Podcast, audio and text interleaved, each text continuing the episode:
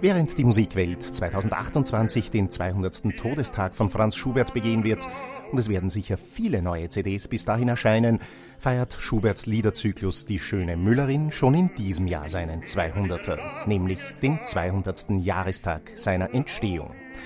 Das ist wohl ein guter Grund für Harmonia Mundi, die größer angelegte Schubert-Edition mit dem jungen deutschen Bariton Samuel Hasselhorn und dem israelisch-südafrikanischen Pianisten Amiel Buschakiewicz schon jetzt zu starten. Das Wandern ist des Müllers Lust, das Wandern.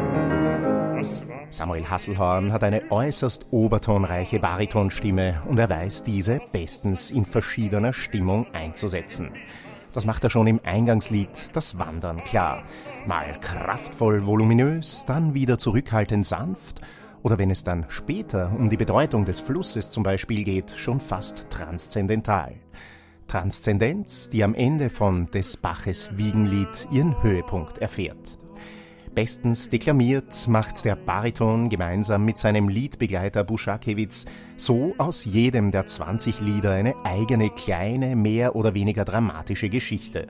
Temporückungen und dynamische Ausbrüche oder Rücknahmen sind dabei immer im Einklang mit dem Text. Das wirkt jedoch nie aufgesetzt oder outriert, sondern bleibt immer in einer Art natürlichem Fluss.